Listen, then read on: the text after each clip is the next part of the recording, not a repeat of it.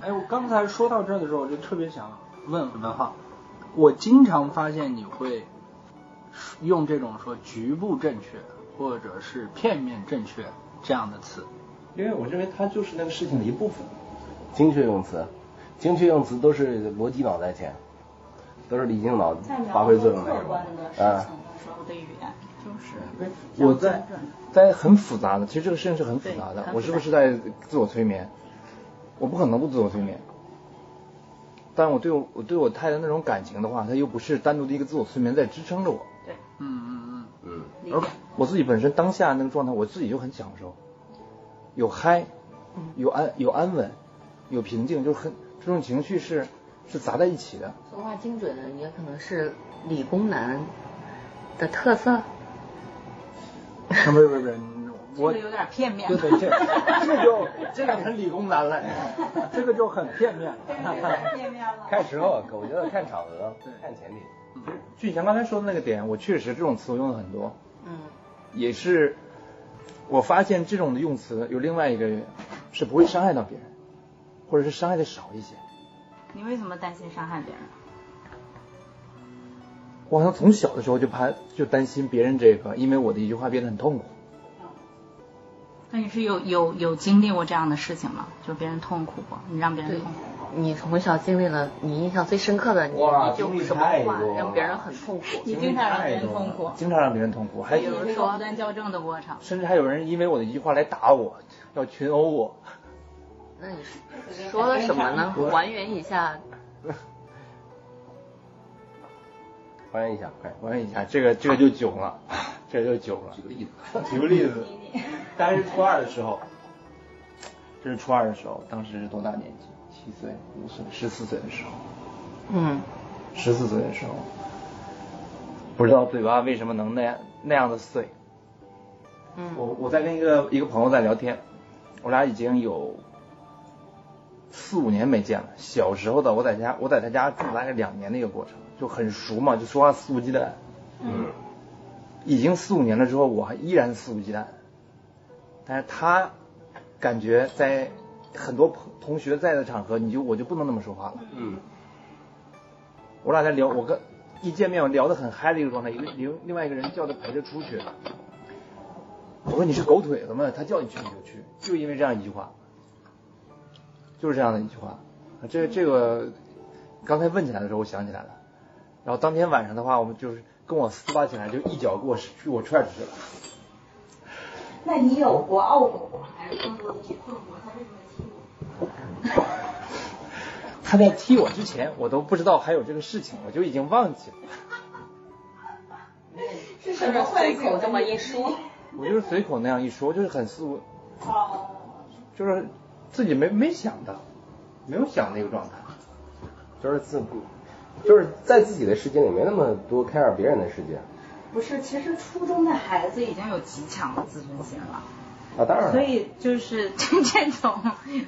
没有觉察到别人的世界的这种能力，他以为你有，他对你是有一个啊、呃期待的，结果呢，你超出了他的预期， 他已经超出你的预期提了你。 那时候的小孩儿都有一个特征，我的感觉是自我边界很清晰，就是自己那个敏感那个那个那个墙竖的很很高，对别人的边至界少很大一部分孩子肯定比比这早就已经发展出来了，但对是那个时候他是可以用行为去告诉你，如果你没有，你是有问题的，我啊要挑战你了。对，但是那时候普遍大家对别人的边界又都不清晰，就是所以说。呃，都喜欢伤害别人，然后又都很容易受伤害。那个就这个青少年那个特征很敏感了。那这件事情，就是因为归属感和孤独感这这两件事情，我就特别想问文浩，啊因为你跳了很多地方，每一次都在换学校、换地儿。刚才他们提到的这种，到了新学校、新环境里面，你感受到的这两种感觉，或者说他们那种排外的感觉明显吗？排外的感觉。然后你是怎么解决？我现在直接想起来的事情，其实孩子是不排外的。嗯嗯嗯，像郭帅刚才讲的，你自己有很清晰的边界，但是你不知道别人有一个很清晰的边界，我当时是在黑龙江和山东两个省份之间来回的穿插，每一个省呢大概待一年半左右的一个时间，因为你年纪小的时候很就很容易学会当地的方言，嗯，啊嗯嗯啊，好厉害，孩子就会那些小孩，你的同学就会嘲笑你，嗯，嗯，他自己不想笑你，但是你说的那个口音跟他不一样，他就想笑你。对，我解决的问题是找到一个不笑我的人，哦，嗯，所有的事情都让他帮我来做，帮我去买本子呀，帮我去买零食啊，嗯，然后这又回到了一点，就是你总归要发挥一下自己的优势嘛。对，我当时优势就是兜里零花钱多了一点点，啊我可以给他一些。超能力终归还是能解决很多问真题是的个。信差，哎我我觉得特别从小就当老板一吗？点点，这种一般的那个意到两底九，是？一个小目标，就对是对对，就这个意。啊，孩子是很容易被收买的，嗯嗯嗯，对。其实我觉得一定程度上人你，家工作了呀，人家为什么不呢？其实你也获得了一个好朋友，虽然是呃给钱什么东西的，但是其实他一定程度上是相当于一个好朋友了。我觉得这个人，是好朋友的，是好朋友。当时那个那个状态就是很好、很很要好、很要好的朋友，然后我对他有很强的需求。呃其实我找到那个朋友，可能也都是在班级里面不那么受关注的一个人。突然间有个人这么依赖他的话，给他了一个很很美好的一个一个感受。你给人家提供情绪价值 了，还给人家开工资，这人真的啊还多了一点点。名利双收呀。我这个没想到啊，只是当时你要找一个找一个出口。那当当你有了这么一个连接的时候，或者就这一个人的时候，你在那儿就没有孤独和，就起码有了基础的归属。我我的这种转换，两个省份之间的转换呢，其实是由山东呢是我父亲跟母亲的他们的老家在那个地方，嗯就在那边的话，还是跟着姥姥姥爷，嗯或者跟着别人家别的跟那些我我妈家那边的一些亲戚嘛，什么舅啊姨之类的一个状态。然后回黑龙黑龙江的话，就是我父母在那个地方。实质我从小是处在一个什么样的状态呢？嗯，好像是来回这种转换的过程中呢，你为了自我保护，就把这种那种感知就给关闭了。啊，对，你一定是你自己可能就我很早就开始学会自我的自我麻醉了，很早就学会了这样的一个状态。有时候我们可能是不自己不自觉的就学会了，嗯，对，所以说现在才会有有一些有一些朋友跟我反馈说我感知力弱，我可能感觉你说的那个说的那个事情，呃，并不需要我去回应，我去回应你可能会变得更开心，那然后呢，那我就不回应了，我不回应也不会变得更糟糕。对，我知道你想让我表达什么，但我就是不想表达这个事情，就是这样的一个状态。你要说在这种转换的过程中会不会受到伤害呢？那这这是必然的一个事情，嗯，这是必然的事情。你想，你站台老师很担心，老师叫你起来回答问题，我是不是太优秀了，太出类拔萃了，或者太与众不同了？口音太与众不同了，啊，那是二十年以前的事情，甚至是二十五年以前、三十年以前的哦事情。嗯那个时候社会的流动是很就没有普通没有话啊，了。老东，没有几啊乎刘几东。乎是没有流动的一个状态。嗯，对，大家看到的就是他那个城镇，对，哪怕在北京、上海这个城市的话，他可能看到的也就是他这个街道。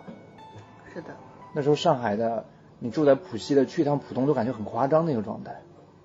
嗯但你像我这种更甚者是跨一千多公里、两千公里的一个状态，嗯到达了那个地区的时候，对那个城市的人感觉他是，对那些小孩子感觉是很诧异的，他语口音跟我不一样，嗯，他就是非同类，他就是那个底层那个感觉，他很他很他很真实，啊，真是。他很真实，但他又会对我有伤害了。但等到你呃成年之后的话，我又有这样一次经历，在澳大在澳大利亚去了很很僻，在发达城市周边的一个很小很小的一个村子里面，啊去赛百味去 Subway 去我去点单的时候啊，那个人全程惊讶的看着我。就是那个地方华人少是吧？他就没见过，可能不是你你也在那个什么，不是挺多的吗？那悉尼啊，城市华人很多，但是有非常多的那种小小的城市是没我有见过。哦我去的是大概离悉尼三小时车程的一个小城镇里面。啊，我去 Subway 的时候，那个点单的人一直看着我，一直看着我的一个状态，就保持一直全程在盯着我。我跟他打了打招呼，他然后他很懵的一个状态。当我二十二十六岁、二十七岁的时候，那种状态就无所谓了。嗯，但对于一个七岁的、六岁的孩子的时候，就是也有很多各式各样的话语，哎呀什么，他那好好笑啊，你一站起来一讲话他就会笑。对，但反而年纪大了之后，你会感觉更有安全感。小孩儿的那个感知能力强，对于外部的那些大家的关注啊什么嗯那些敏感性很高，成年了还能自我解释一下，大家为什么关注我，是因为好奇呢，还是因为？长大了，嗯，对我们有一些分析理智的那些东西在里面，你认为他他不是刻意的，他不是刻意的。自然反刚才志良说的，说原谅，就你当知道很多人不是刻意的时候，那个事情就很容易放下了。应。嗯，如果是刻意的事情的话，你可能要再强大一点，也就放下了。但是只要理解了孩子不是刻意的，那就现在就是就不说和解不和解，都到不了这样的一个程度了，就是自然而然发生的事情那。你那个时候是什么感受啊？痛苦呀！千万别叫我回答问题，千万别叫我回答问题。一老师一说下面这句，这个谁来解释一下？他就喜欢提问我，我不知道为什么，可能是因为我鸽子还坐在前面，越是低头鸽子啊呃，你那时候个子矮啊？我那时候个子很矮，片放上去看一下我那时候个子很矮嗯，我在小我在初中三年级之前，四初中四年级之前，我们是我是五四制的，一直是坐在班级的第一排、第二排的状态。 啊！天咱俩呐，差不多，我那时候也是。天呐，你前你面的生长两任务个基本上都是在高中完成了。我在看来小时候个高没有任何优势。初四初四就是 先初发中的优势最后一年，优势最后一年，初中的最后一年长了十八公分，哦，嗯就大概从一米六出头长到就是长到现在这样的一个状态，长到一米八那个状态，初四，初四一一年年时间，一年时间长了十大概十八公分左右吧。高中的时候还长了能有个接近两厘米，啊，在高二的时候，所以那时候你我坐在前面，我越怕他看见我，因为又在前面，大家都在那仰着头看着老师， 我就低着头，别叫我，别叫我，别叫我。他就说赵文浩， 我就啊，完了完了完了。长舒一口在气。第一排还想把自己给 掩藏起来。啊，经常人经常有这样。我我想想，小的时候也会有这样的，就是想假装那个什么。假装别人看不到你，我们的第一排特别容易隐藏，因为我们第一排，我们学校第一排是顶老师下边顶着桌子的，顶着老师的讲台。嗯，然后有些人拿本书怕放到那儿，就光明正大的看，老师觉得也不知道，因为人家就顶着老师的讲台那种。那个就是读书的时候有一种错觉，以为那咱们特别是上中学的时候书高嘛，摞得对很对高，我觉就得是自觉己得很那安那些全。书都挡着看不见。 对，我也有啊。这种感觉。对你们这都什么心态？我才是， 我从来没有，我从来都是请看 到我。我哎，那被看到是不是也是归属感的一种感觉？如果说老师点名，他点你多的那个老师或者那个学校，你有没有这种感觉？那那看是你想被看到还是不想被这看要到？两情相悦，对，双向奔 赴。哎对， 人家想藏起来，你又把人家抓出来，那是什么感觉？啊如果那个老师在他不想被看到的时候，也就是刻意的没有看到他，他可能会有归 属。我现在记起来，如果让我回一些这种场那些老师的话，记住老师都是我想表现的时候，他又给我表现的机会了，我就对这老师印象那很我深跟你刻不一 样，我能回去的老师都是好看的。 这个点我当时一下没反应过来，我 天！咱们刚才说的被看见都是这个意思，是对吧？，我一下子撞到了智力的那个那个墙，我发现。出其不意，嗯。我想起来以前在曾经那个呃读初中的时候，就是初三的时候大家都很拼嘛，那个都努力的学习，然后书都摞很高。我那时候因为我哥哥天对那个金庸的小说都很喜欢，买很多，所以我呢就把他的书呢我就提前带到我那儿。那三排书嘛，就是前面一排，左边一排，右边一排。我自己我觉得摞得很高，假装教科书摞了一排，我们同学就把我那儿当成集散地，大你家是就因为老师不认字是吗？交换 书，不是我包了一个那个瓶儿嘛，啊，包了一个瓶儿嘛，我觉得我自己觉得隐藏的很好啊，老师一来了，啪一合，然后卷子一打开，大家都做作业，结果就有一次大家就是那个自习的时候来都交换书嘛，后来老师就从外面进来了，进来了，大家我很自然的右手一合，一个书皮儿一合，什么也看不到嘛，拿出卷子来，结果所有的人悄无声息的情况下，老师走到我面前，把我那个书一本儿拿下来一本小说，啪扔在那儿，一本小说啪扔在那儿，扔了大概有七本儿八本儿，我那一一排快扔爱满的了。好多呀，他这不是被老人发现了，这一定是被人举报了。就是或者老师提前已经看到过了，对，就是想当众羞辱。他扔第一本儿，我当时心在想，我靠，微信我要那个检讨了。他扔第二本儿，我在想，我操，我要回家了，我 这样。嗯，他扔第三本儿，我在想，肯定要叫家家长长啊、我在想怎么跟我老爸交代。他扔第四本儿、第五本儿的时候，我就在想，我妈妈会不会离婚呢？ 不是，我已经不想这个，扔第四本儿、第五本儿往后扔，我就在想，今天晚上下晚自习，不管怎么样，我就跑了，我就不不再回来上学了，我 就他们也没找，有归属了。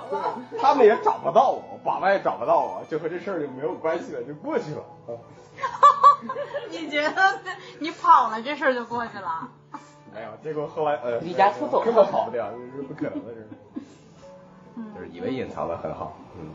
忽略一下正好。那那这个事情，这还蛮有趣的，但那个时候你可能没有觉得它没有趣啊。那那这件事情有影响你在那个时对那个时期或者那个班级产生归属吗？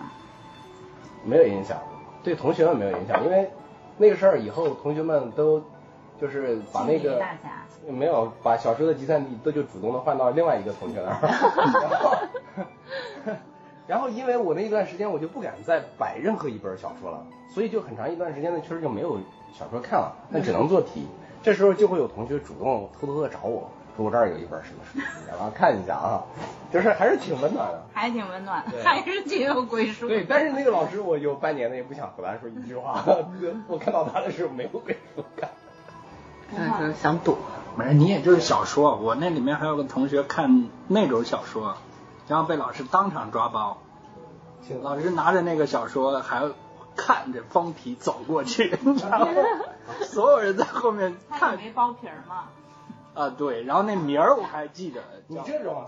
你这种还不是最夸张，最夸张是那种，就是给人家写了一封情书，然后老师当然后对方拿出来那个在全班同学面前读了一 遍，哎呀，好尴尬呀。对吧？ 这才是毁灭性的打击啊！想想很恐怖。对，所以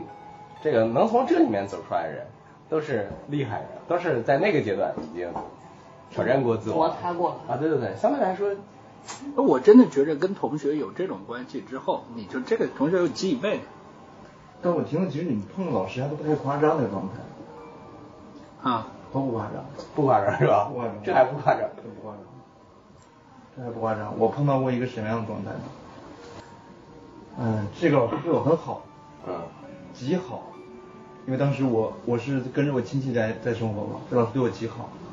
是他刚毕业的时候，他刚从这个烟台师范学院毕业，嗯，师，哎呀，对，毕业了之后呢，在我们学校当老师，当老师呢，哎，他知道我是外地的，我父母不是不在山东，然后就是带我周末的时候带我吃饭啊，中午他也带我吃饭，有时候就我就不在食堂吃，就跟着他吃。然后大概是这样的，有个接近半年的一个时间，我们班主任。再到了初二的下半年的时候，他怎么样跟我的家里面呢有一个大人就发生了一点矛盾，嗯，然后他就会在班级里面这个经常的孤立我，用语言经常来打击我。不说的话，就有有时候这种事情我会记着。然后就是好像刚才郭帅郭帅说的，就是那时候小时候那种痛苦的话，你走出来了，成年了之后你会发现这些事，成年的事情感觉好像更简单的一个状态，对对对，更简单的一个状态小。时候的痛苦其实更大，我我一直这么觉得。山东那个班级的时候是，咱们那个年龄段人超多，嗯，嗯我们一个初一个班级大概是接近九十人。嗯嗯，是，我们老师的话就甚至说，说是庄浩学习成绩差不差？现在那八个小八十多个小孩子差，啊就就是这样的一个状态，这种是一个常态。就那时候有一些老师是这样的方式，他为了刺激小孩儿，为了激励小孩儿，就是一种哎，很太不容易了。很反人性的方式，他他这个好像不是为了激励我， 他就是打击你，是吧？就被自我发泄，我就被这自个我已发经做了泄。那个有嗯你运气不好，有被是这个的对教师的一个基本准则与什么的。我的父母都是老师，我对这个是所以还是敏感所以后后续的话，就是我对人就是不抱有太大的一些希望。的啊。就不我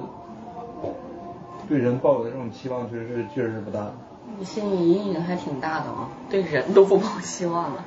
就是那个冲撞太强烈了。哎，你这个让我想到，就是韩寒曾经他写过一篇文章，说他以前呃读高中的时候，不是那个数学老师嘛，很不喜欢他嘛，嗯，很不喜欢他，就经常批评他、嘲讽他，以至于他干脆就不学了嘛。然后，但是他语文又很强嘛，他说如果那个老师鼓励我一下，当时也有可能我今天我也是一个计算机工程师，我也在编写很多很好的软件，我这方面不一定那么办，而不是只是靠小说来写写书来养活自己，就是有可能就是另外一种的人生。那说不定他但生我活觉得真要是那样，他还不如现在。我觉得这就是命运，就是他的天赋在一些维度呈现跟人有关系，这是就稍微没打击到他那个天赋，如果要是摧毁了他那个天赋的那一门，对吧？有可能。他还是有幸存者偏差的，他是少数的那个什么。对，就是我们那个年代的老师，嗯，就是别说鼓，就别说鼓励了，我觉得就是大部分还是就打击是比较多，而且是比较传统、比较保守，也也蛮普遍的。只不过有一些是，呃，极端过分的，对而且是在我们现在这个年代，听起来是，呃，就是很惊悚我觉得是有点违法的，对，但是在那个年代，它确实存在大的。范围出现了。因为我初中的老师其实比你，他是有有身体上的虐待，而且是对女孩子。然后就是像这样的事情，就是对于我而言，就是他是在我们那个成年之后加每个人微信跟每个人道歉的。但是他那个时候，就像你说，比如咱咱们不说具体哪个学校，但是他们确实是，他后面也有跟我们表达过，他们其他其实也没有受到过太多的教育。然后在他结束了他的那个教育之后，然后就来教另外一些小孩儿，其实他也是个小孩儿，而且他的价值观就是一定是没有被检验过的。嗯，然后呢，他有非常明确的自己情绪发泄的点，然后就是这个课外书，啊、我忘了是故事会还是童话大王，我们那个年代啊、然后明确的不让带课外书，然后有一个女孩儿就喜欢看故事，就有童话大王还是故事会，嗯，然后就就是中间十分钟的时候搜书就搜到了。嗯，啊，所以我对这个书是有经验的，肯定有有老师是会搜的，然后就搜到了，搜到之后回来的时候上课一定要是当着所有人的面上课，直接把他拽着头发拉了出去，然后在外面提他的肚子。然后这个女孩子，她其实这些细节我们是不知道的，是她之后跟我们说过的。嗯然后这个老师确实也嗯后面有跟我们每个人道过歉，他没有这么对待过我，因为那时候我是我们班班长，但是我知道他其实对蛮多同学留下的伤害还蛮大的。对。所以所以女生女一旦有个这样的老所以师更吧，需要持正上纲，这个事情。呃，其实那我再说一个，就是近期，因为我这个上上一份工作就跟那个小朋友啊、家长啊、老师打交道是比较多的。其实有一个跟文浩一模一样的事情，是在现在这个年代啊，这个小朋友一年级，然后他其实是有一些智力发育迟缓的，然后他们的老师确实有带着全班同学边缘化过他，就是会说你们喜欢他吗？大家都说不喜欢。小孩子会感受到情绪，他知道老师喜欢他和不。对呀、然后你你还把这你的情绪外显，其实这这些这些就是我觉得都不是道德，是违背人性的。嗯，哦，但是它其实是存在的。这种我的这种经历很奇妙，我的这种经历的话，是当时你会感觉到那种要逃，嗯就可以说孤是独，就你一个人那种感觉。那很明显你一个人，而且他会让你站起来，嗯，对他会让你站起来，他拿的那个教鞭很有很威胁你。对，山东体罚这是家常便饭，嗯，而且家长会跟老师说，不听你就打，往死打。对，不听话就打。嗯对，我见过我们那个老师，就是打那个女同学，第一节课是他的英语课，第七节课、第八节课是班会课，第七节课打一堂课，当着我们面从前面打到后面，第八节课继续打，哇，打了两节课，当时给我一种要要逃，要逃的一个状态，但现在呢，好像就是这种事情，让我变成现在的一个状态。你你来 吧，你还想说什么？你来吧，嗯。还想说什么攻击，我就跟上次上次四总会似的。然后旁边的这个我们得到的一个同学，当时他他说观察了我一下，他说我感觉你没有反应，平地的反应，就你会很不自觉的，就是因为过去的那样的事情，就让你现在变得无更无所谓的一个状态。不是吧？对，现在你会，他不会让你对你的那种感官、对你的安全感嗯，产生几乎没有影响。我理解是不是就是在那样一种情况下，呃，就是你就建立了一种机制，这种机制就是我脱敏，不做的反应，然后对于这种攻击的方式，这个机制呢伴随了你很长时间，一直到现在，可能从青少年，其实我觉得再遇到类似的问题，我就直接启动这个机制，瞬间它就启动了。不是，我觉得就是呃，我觉得有一个本质不同是，你现在一定是比小的时候更强大的。对，你的你的体力、脑力、心力都比小的时候更强大了。是而且其实我们刚才谈的大部分的就是归属，都是很很很大一个跟身身份认同是有关系的。嗯我觉得小的时候我们身份认同是模糊的，对我是谁是不清晰的。他他不就是可能会因为老师侮辱你而你是谁这个概念会发生变化，但是现在大概率不会。而不是说他觉得你可能存在，就是去看病的可能性，你的身份就发生大规模的变化。但我觉得小的时候会，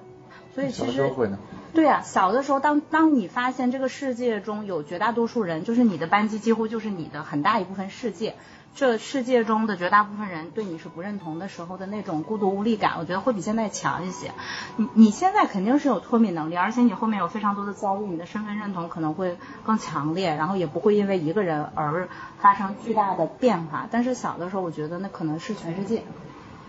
那你你那个那个感受一定是不太一样的。哦，对，这就如果一个小孩儿，我我在想啊，一个小孩儿，假如我我是一个小孩儿的时候，一个人跟我说你个傻逼，嗯，我靠，我那个时候不光会觉得这个，呃，不光觉得他伤害我、攻击我，而且我在想，我真的是个傻逼对，我哪儿傻他可能性啊很大？就是会有那种状态。但是成年人不一样啊，对吧？你说我是个傻逼，嗯我我有可能客体分离一下啊，那可能是你的感受与我无关，我也有可能觉得我还可以反向兼容一下你，对吧？你是不是受到了伤害，对吧？受到了什么倒霉的事情？再不济，就是骂我傻逼的人多了，你排第几名了，对吧？但是对于一个小孩来说，我觉得这是一个非常恐怖的事情，他没有办法来来来隔绝这个东西，他还把它变成对自我评判的一部分，嗯，对吧？最后变成了我自己对我自己评判了，我是个傻逼，这个尤尤其是就是这个这个概念，可能还来自于你曾经尊敬或者很亲近的一个人的时候，我觉得那种打击是更强烈的。很强烈就是我当时觉得不论是你的老师还是你的爸爸妈妈，其实那个语言上的影响，可能比一个陌生人要大非常非常非常多。因为你的爸爸妈妈生你养你，然后你的老师其实是你你所有的认知是来源于他。那个时候我们还没有那么强的网络，所以实际上就是你你对他本能的第一感受是尊重，但是当他带着所有人去边缘化你的时候，那个感受就会很矛盾、很复杂。那伤害是巨大的。我信任了他，然后他又来伤害我，那个比我和我距离很远的人他来伤害我，那感觉完全不一样，没有？成绩下滑的很很快，嗯，真下滑的很快。成绩下滑速度很快，对但都是不学。我上课嘛是是都不学的一个状态，就是玩耍，一直玩耍。但是成绩还是下下滑的很快一个状态，从十几名直接就就是滑到了四十名。嗯，所以就像刚才郭顺说韩寒，如果老师对他是认可的，因为你去问非常多的孩子，尤其在中国，那大部分人并没有那么喜欢学习，但可能就因为老师的喜欢不喜欢，他稍微动力会更强一些，或者他就是在一些方面稍微多一点天赋，他得到正反馈多一些，不论是人或者事儿，反正你可能得的正反馈多一些，你可能就学的会多一些，但是你没得到正反馈，啊那可能就会对影响就比较大。就是特别是那种，那个我和你关系不太好的时候都无所谓，但是关系特别好的时候，特别是作为一个青少年一个小孩来说，我愿意无条件的与你分享我的一切，因为我信任你，对吧？你是我的兄弟，你是我的姐妹。但是我我觉得我也不知道是从什么时候起，长大到了什么时候起，突然才有这个意识。哪怕我们关系再亲密，再好，呃我女儿对吧？我觉得是是非常非常好的我和她关系，但是仍然在一定程度上，我仍然是我，你仍然是你。我觉得这个是好多年以后，可能快到三十岁才有的这种意识。我觉得这个是我不知道对于一个人来说是不是一种进步啊，或者说一种一一种变化或者一种成熟。呃当然了，也少体会了那种完全我们两个就是一体的那种快乐，但是我觉得也少了很多的那些负面的东西。所以你觉得对你后来有影响吗？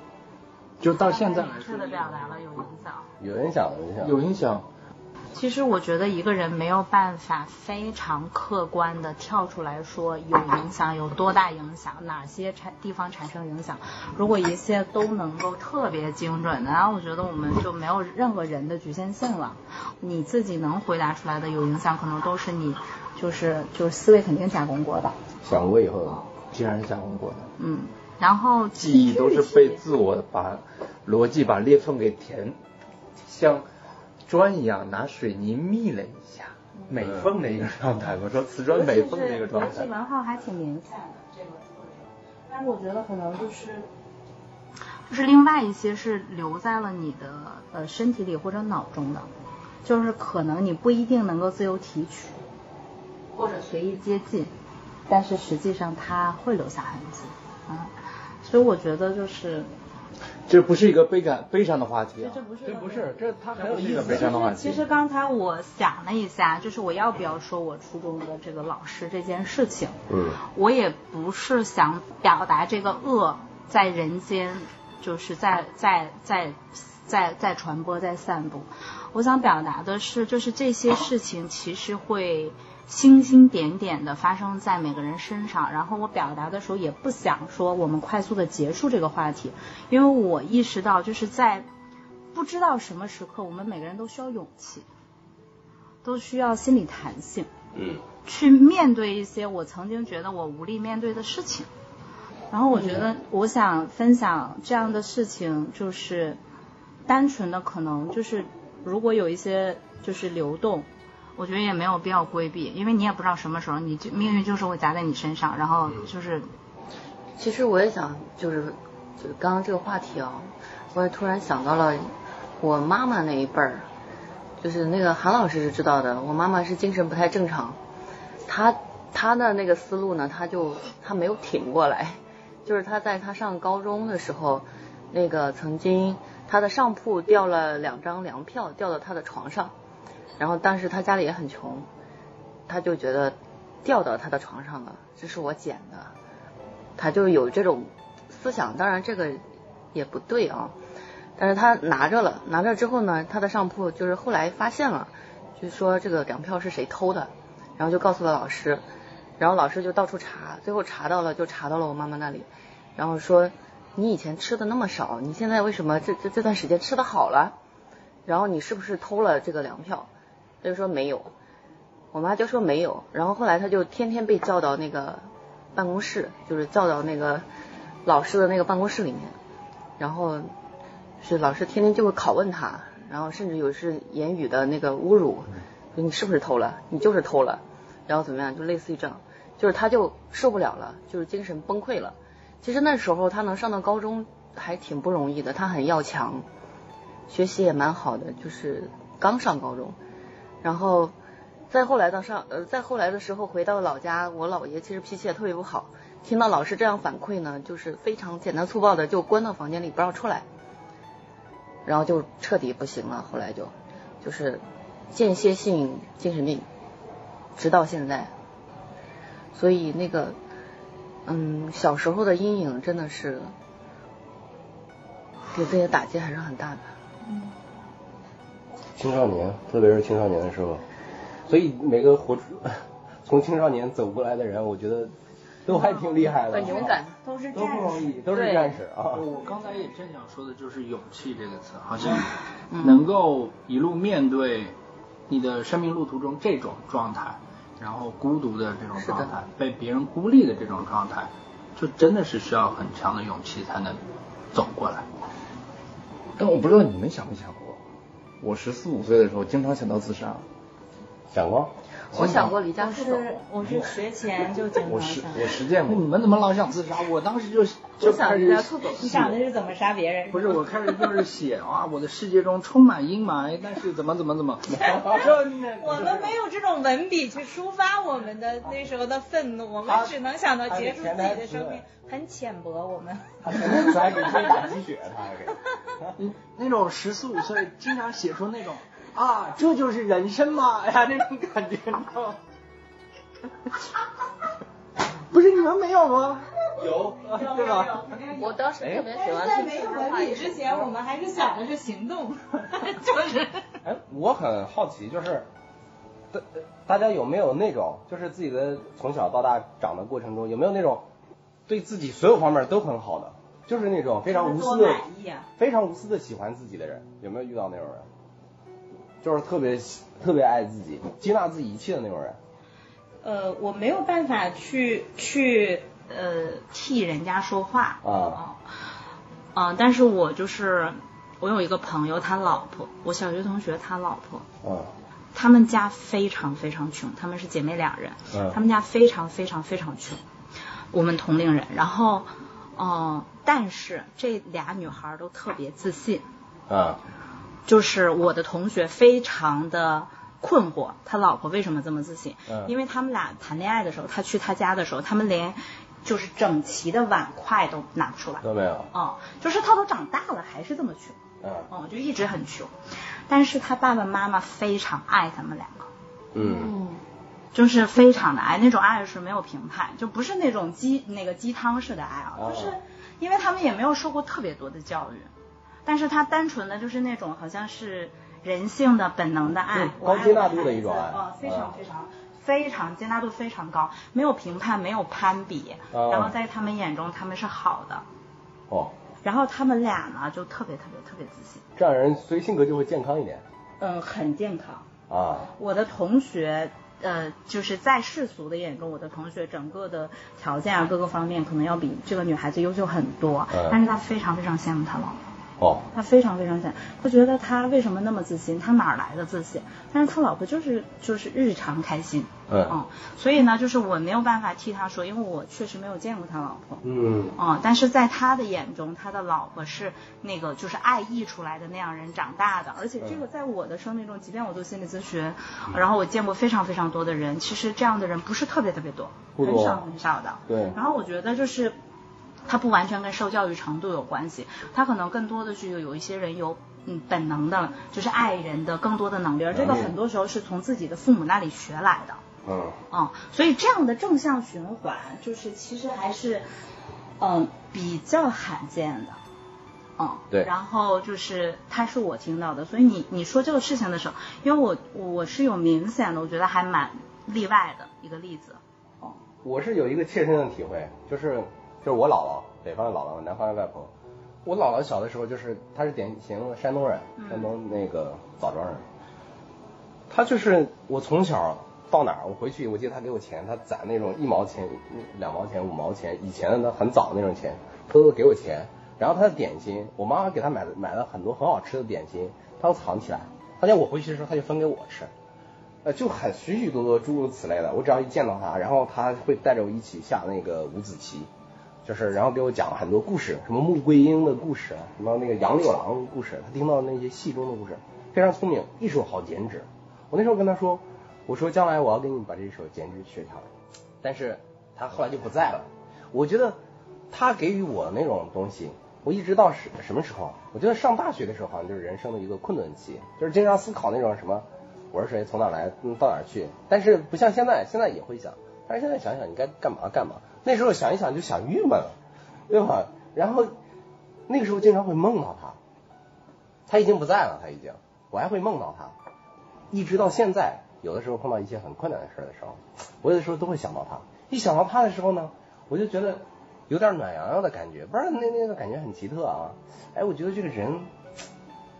就是觉得这个世界有比较美好的那个地方啊，对。所以我我我每次想到就是有一些困难，非常困难的时候，自己就是呃我呃，我有一次跟我那个跟我妈妈说话，我说我的力量都是来源于家人啊，就是每次我这个事儿不敢干的时候，我就想想我哥哥，嗯，就是他没有不敢干的事儿，我觉得我应该去去干。每次我坚持不下去的时候，我就会想想老爸，就是他是一个韧性很强的人，我说我应该坚持下去。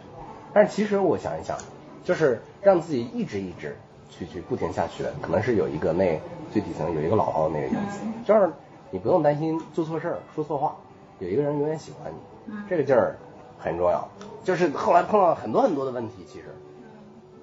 但是他那个劲儿在帮助自己，我也不知道他是怎么帮助的呀、就是他他有赋能的作用，我觉得就是非常认同你那个点。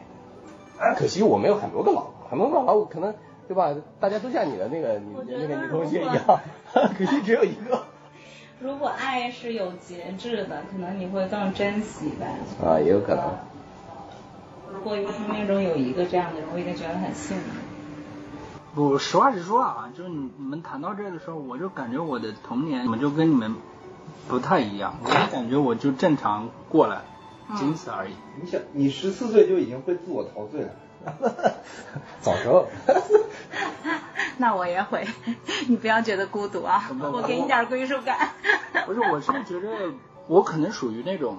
有个游戏叫做挺有意思的，叫大多数，它名儿就叫大多数。我感觉我有点像那大多数，就我过得很平淡，但是，嗯，是说这种经历上见到人啊，或者说什么都很平淡，所以你那种恶的老师我见过，但是你知道。我见过之后，我们班不是那种状态，我们班是全体一起在那儿觉得这个老师就是个傻逼，然后我操又打人啊，操，逼就是这种感觉，就是那还挺有归属的。我们到后来会互相之间是找到了归属感。在一起的那种感觉。谁要是敢去汇报，那你就是外面的人。只有汇报的才是我们眼里都才是那种人。然后到了高中啊，或者这个时候，其实反而有一种，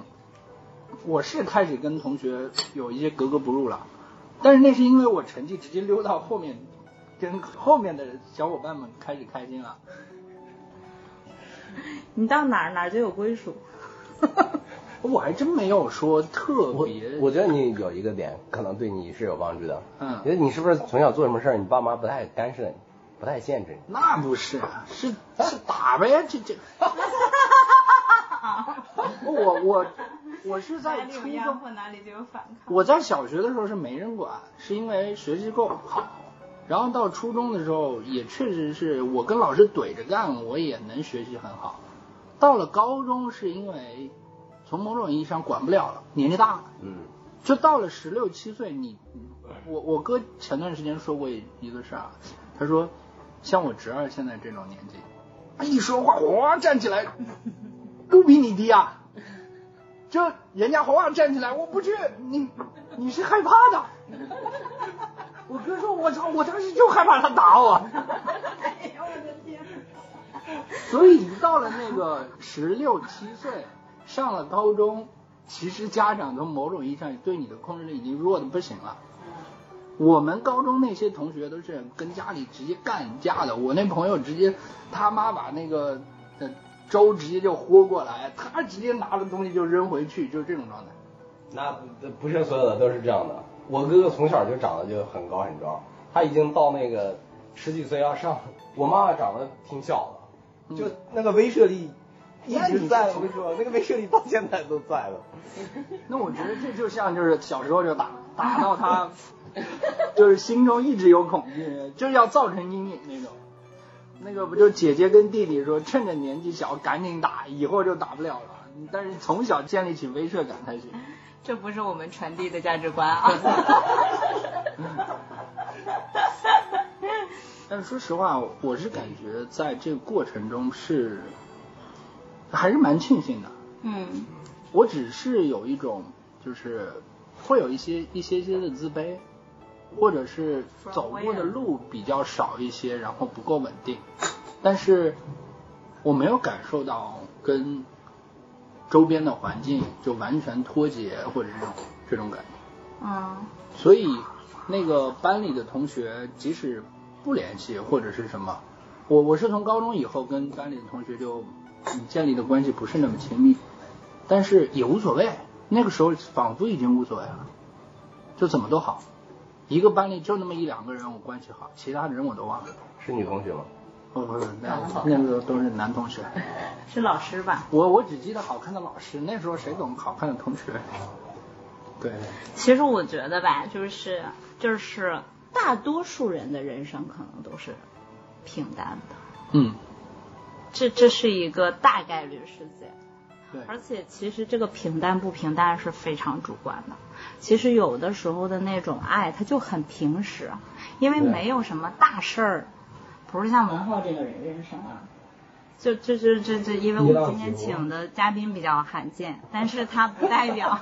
这是一个叫那个认认认知偏差，就是你它学不代生表是个小样他本对啊，对非常小的样本。想你想一下，设设想一下这样的场景啊，